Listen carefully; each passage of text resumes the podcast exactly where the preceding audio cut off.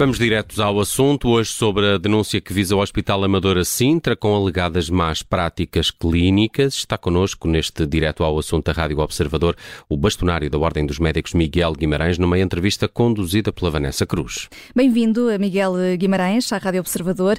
A entidade reguladora da saúde anunciou que vai eh, investigar estes casos. O Expresso noticia hoje que mais de 20 doentes operados no Hospital Fernando Fonseca eh, morreram ou ficaram eh, mutilados por alegada má prática clínica, ficaram com sequelas. Eh, além do eh, regulador, também a Ordem dos Médicos já anunciou que vai investigar com recurso a peritos eh, independentes e, portanto, Miguel Guimarães, o ponto de situação que, gostaria que nos fizesse aqui é, é até ao momento se já há casos analisados e quantos? Uh, olá, Vanessa, viva, boa noite. Obrigado pelo convite. É assim, uh, a Ordem dos Médicos já está, juntamente com uh, o Hospital Finanças da Fonseca, a investigar esta situação desde outubro.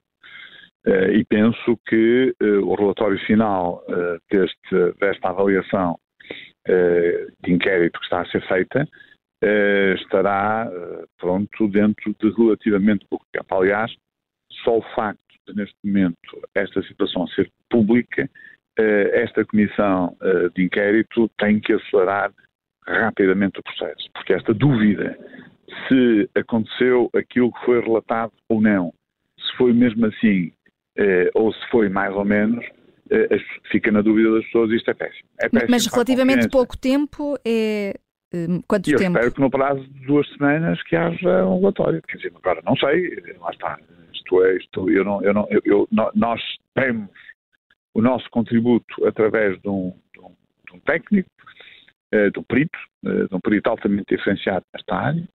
Uh, quem, quem, quem, eu, quem, no fundo conduz, se quiser, esta, esta, este inquérito que está a ser feito, esta averiguação, é, o, é, o, é o hospital. Portanto, o hospital decidiu fazer isto logo quando teve conhecimento da denúncia anónima, na altura, porque aquilo que era relatado era muito grave, e sendo muito grave, obviamente deve ser investigado.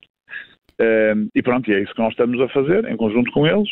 Uh, eu recebi também uh, uma denúncia, no entretanto, anónima também, quem vê para o Conselho Disciplinar, mas que não tem nome, e portanto, neste momento, o Conselho Disciplinar ainda não pode fazer nada porque não sabe quais são os médicos envolvidos nas potenciais situações que foram referidas, mas assim que o relatório estiver pronto, eh, vamos ter aqui eh, que dar seguimento depois às conclusões do relatório, sendo que eu sei que a IGAS também está, vai estar a fazer uma investigação, ou vai fazer, e agora a Entidade da Saúde aparentemente também vai fazer uma, uma investigação, enfim, pronto, é o que é. Sim, e esse perito de que estava a falar, Miguel Guimarães, pode dar-nos nota pública de quem é?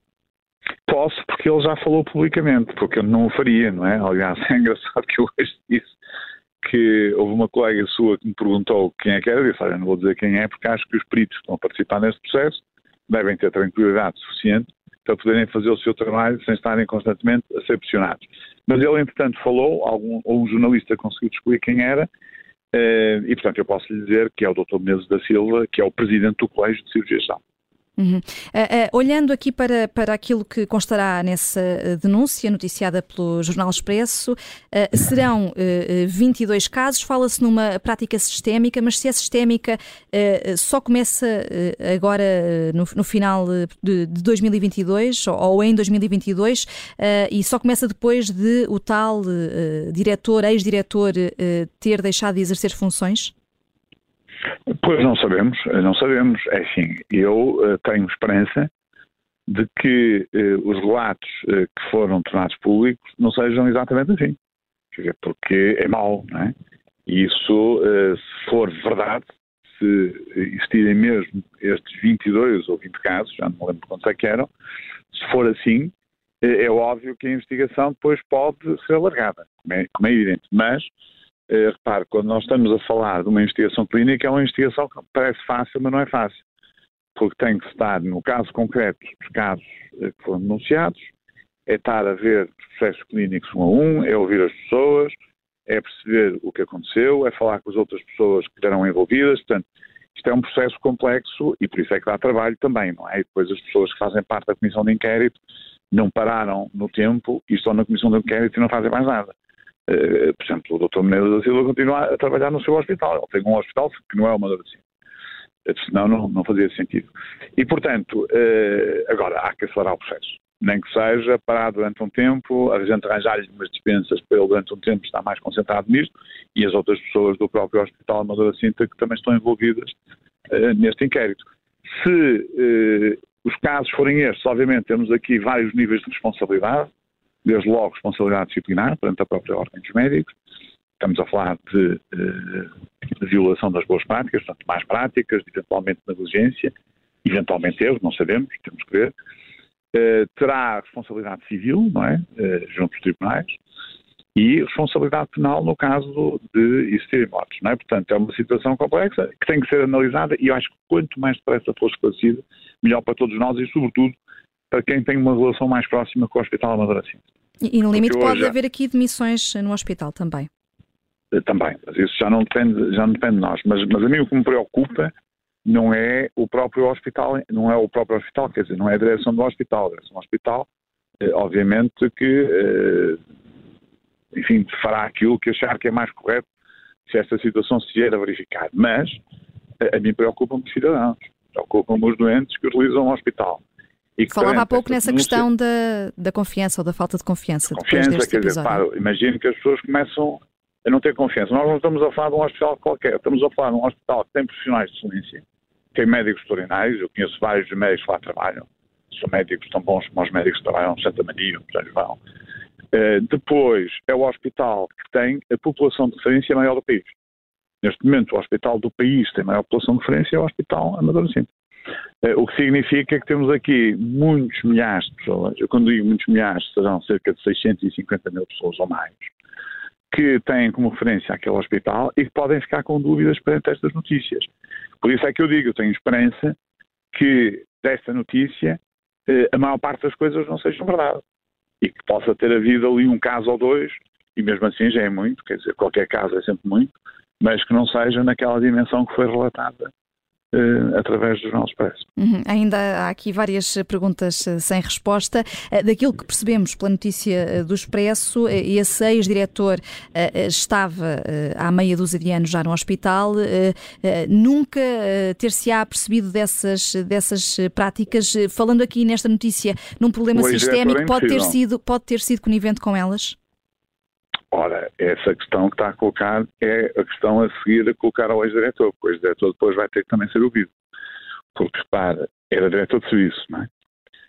Os diretores de serviço, eh, se tiverem a ser a sua função em pleno, sabem o que é que está acontecendo no serviço. São especialistas.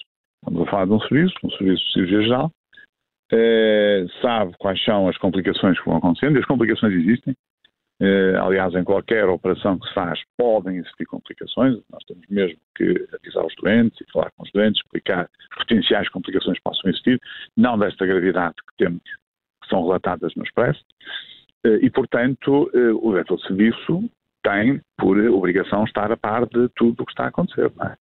E, portanto, e tomar decisões se eventualmente as coisas estiverem a correr menos bem.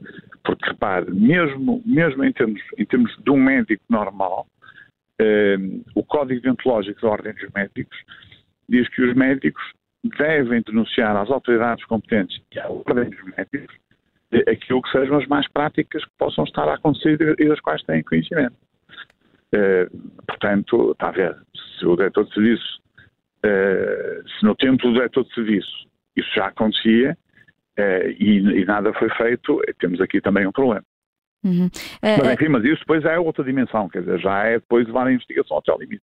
Uhum. Uh, Miguel Guimarães, e uh, olhando também para essa denúncia, pelo que sabemos até agora, uh, pode dar-nos aqui algumas pistas sobre quem eram estes doentes e em que condições é que eles estavam? É sim, eu só sei aquilo que veio no Jornal Expresso. Porquê? Porque, por motivos óbvios, eu, eu, está a decorrer um inquérito, o inquérito é um inquérito que merece o seu tempo, merece a sua reflexão, merece a sua tranquilidade por parte das pessoas que o estão a fazer e, portanto, eu nestas, nestas situações não me, não me envolvo, nem eu nem ninguém se pode envolver. Quando tiver a, a o inquérito, nós estamos à espera dos resultados. E, portanto, eu não lhe consigo confirmar essas situações. Eu não ando em cima das pessoas ou neste caso do representante da ordem, do perito, a perguntar em cada momento aquilo que aconteceu. Poderei fazê-lo. É, é, óbvio, aliás, perante esta situação, a recomendação que eu já deixei, e que já falei com ele, é que isto se resolva o mais rapidamente possível. É que se acelere o inquérito, se criem as condições para que o inquérito possa ser de facto acelerado. Uhum. Uh, portanto, temos ainda de aguardar, mas ficamos com esta indicação de Mas esperemos não aguardar muito tempo, não é? Desculpe, pois, ficamos com essa indicação uh, sua de que a partir do relatório pode ser que esteja pronto uh, daqui a duas semanas e até lá a ver, vamos também surgem mais, mais notícias ou até antes. Miguel Guimarães, gostava também de olhar consigo aqui para outras notícias da área da saúde que, que, estão a marcar este dia e os últimos dias. A Comissão para a Reforma da Saúde Pública pediu admissão de funções. Eh, o Ministério diz que está marcada uma reunião para a próxima semana. Eh, com tanta turbulência que tem existido no setor eh, da saúde, temos aqui mais, mais um abalo? Sim, repare, nós estamos neste momento a viver uma, uma, uma situação no Serviço Nacional de Saúde que é uma situação crítica. E é uma situação crítica que tem várias dimensões associadas. tem a, a, dimensão associada daquilo que é a gestão que tem sido feita no Serviço Nacional de Saúde durante todos estes anos, tem a dimensão associada daquilo que é uh, a falta de capital humano que está a acontecer e, sobretudo, uh, a saída de vários especialistas já com experiência e de jovens especialistas do Serviço Nacional de Saúde. De facto, as pessoas estão a sair em grande quantidade. E também a dimensão de que muitas vezes muitos dos médicos que estão a ficar uh, nos serviços no Serviço Nacional de Saúde só aceitam ficar com horários mais reduzidos e cada vez é maior o número de médicos que têm horários mais reduzidos, o que significa que a força de trabalho dentro do SNS está a diminuir. E à medida, à medida que esta força vai diminuindo, quem fica, quem está dentro, tem cada vez mais pressão. E a pressão está a atingir níveis absolutamente eh, preocupantes. O que significa que corremos o risco de termos muita dificuldade em recuperar o Serviço Nacional de Saúde. O professor Fernando Araújo está uh, a tentar fazer aquele trabalho, que é um trabalho que já devia ter sido feito há 10 ou 15 anos atrás, que é tentar tornar, através de uma nova gestão, o modelo de funcionamento dos hospitais, nomeadamente no contexto de serviços de urgência, que é isso que está em cima da mesa neste momento, depois poder-se-á fazer, fazer noutras áreas, que haja aqui maior eficiência naquilo que é a cooperação entre os vários hospitais, ou seja, que as urgências funcionem em determinados horários do dia, normalmente nos horários em que há menos afluência às urgências, isto é, durante a noite, das 20 às 8 e ao fim de semana, sábado e domingo, possa haver concentração de alguns serviços de urgência, seja da obstetrícia e ginecologia, uhum. seja do próprio serviço de urgência geral, o que aliás no serviço geral já acontece, como sabem, no norte do país. Uh, mas isto é ponta do iceberg. Ou seja, nós neste momento nós estamos a ver só a pontinha do iceberg, mas a maior parte do iceberg está, está cá para baixo. E, portanto, eh, vai exigir de nós todos, de facto, um grande esforço, mas, sobretudo, vai exigir do Governo eh, uma reformulação daquilo que são as carreiras profissionais, nomeadamente a carreira médica, porque, na verdade, eh, aquilo que neste momento existe em termos de carreiras é absolutamente decepcionante e nós temos que ter ideia que nós não estamos sozinhos no mundo. Estamos na União Europeia, temos o setor privado e temos uma grande competitividade por parte de vários países europeus e por parte do próprio setor privado. Portanto, nós temos que tornar o Serviço Nacional de Saúde mais competitivo. Não o tornando, vão acontecendo estas situações, com a pressão, com a falta de condições, com a falta de segurança clínica, um, os próprios diretores de serviço de urgência, uh, às vezes diretores de serviço, que nem sequer é público, acabam por pedir a sua demissão ou acabam por pôr o seu lugar à disposição e, portanto, isto pode se tornar uh, uma situação de facto dramática e nenhum de nós quer que isso aconteça porque o Serviço Nacional de Saúde é muito importante para nós todos e, sobretudo, para aquelas pessoas que têm mais dificuldades, ou uhum. seja, é uma forma de nós combatermos as grandes desigualdades sociais que existem no nosso país. E neste caso a Comissão para a Reforma da Saúde acabou por uh, pedir essa demissão de funções porque passaram três anos de mandato e diz que não viu resultados práticos das análises e da, e da proposta de lei de saúde pública que tinha apresentado ao Governo. Há, há também aqui... E é verdade, é... o uhum. Governo, e é verdade, eu há bocado não percebi que estava a falar da saúde pública, e é uhum. verdade, porquê? Porque uh, a saúde pública, uh, andamos para fazer a reforma da saúde pública há vários anos. De facto, foi constituída uma comissão, que era até liderada, se não estou em erro, pelo Dr. Mário Jorge Neves, que, que fizeram várias propostas e isto ficou parado no tempo. Isto é como a história da saúde mental que andou parada durante 20 anos. E, portanto, nós temos planos fantásticos, temos pessoas capazes de idealizar aquilo que seria o melhor para o nosso país, planos que são elogiados a nível internacional, mas depois o governo não os aplica. E não os aplicando, há um momento em que as pessoas dizem assim, bom, eu não estou aqui a fazer nada, estou aqui a dar o meu tempo, a perder o meu tempo, a queimar as minhas pestanas, e depois isto fica tudo no mesmo. Que é que nós estamos aqui a fazer. Uhum. Uh, eh, um, ehm, há também aqui um outro ponto, Miguel Guimarães, uh, sobre.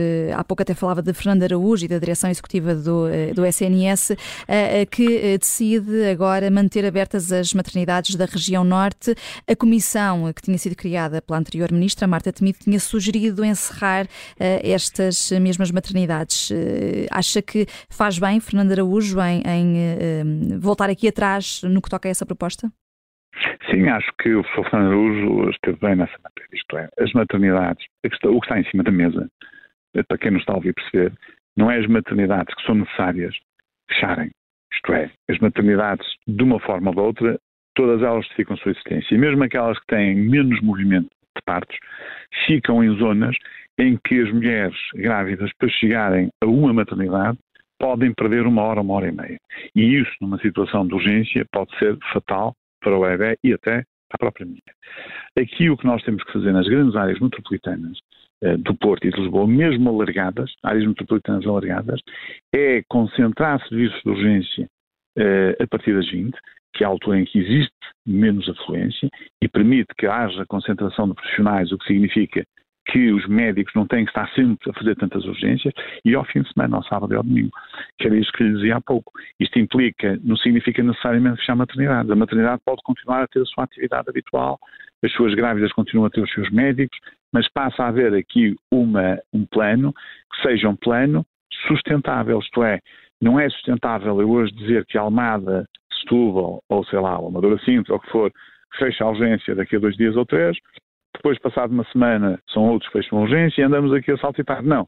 Temos que arranjar uma situação, uma situação sustentável, uma cooperação que passa a ser eficaz, que passa a ser a regra dentro daquilo que é a relação que deve existir entre os vários hospitais do SNS e, se for necessário, neste caso parece-me que não será necessário, estender esta cooperação até com o setor privado e social, porque nós temos que cada vez mais olhar para o sistema de saúde como um todo. Porque o mais importante é que a pessoa doente possa ter acesso a cuidados de saúde e, preferencialmente, obviamente, a cuidados de saúde de qualidade e que garantam segurança clínica. Uhum. Uh, ah, um, gostaria ainda, Miguel Guimarães, eh, de aproveitarmos estes minutos finais do direto ao assunto para olhar uh, com, consigo aqui para uma uh, denúncia desta semana. a Associação Nacional de Cuidados Continuados diz que há entraves nos hospitais para enviar doentes para os cuidados continuados.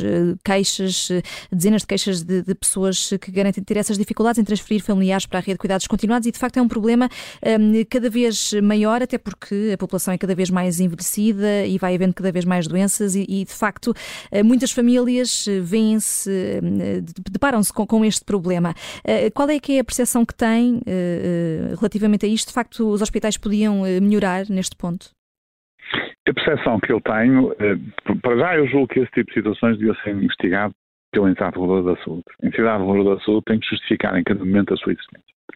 Isto faz parte daquilo que são as suas competências.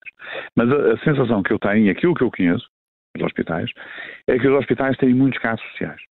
Repare que um dos grandes problemas da resposta dos hospitais, nomeadamente a nível de internamento, sobretudo aqueles hospitais que estão no limite, que têm uma capacidade física relativamente pequena para a população que servem, é que muitas vezes têm doentes que já não precisam de cuidados clínicos agudos, ou seja, a nível hospitalar, que podem já ser seguidos tranquilamente em cuidados continuados, ou até podem ter alta e ir para casa, e os serviços sociais não conseguem dar resposta a estas situações, nomeadamente à situação de ir para casa. Porquê?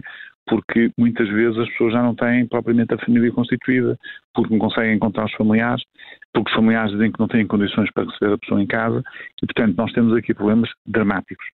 Uh, isto não é fácil de resolver, mas isto temos que encontrar uma solução nos cuidados continuados, temos que encontrar uma solução de todo. Uh, não parece que seja tão complexo assim.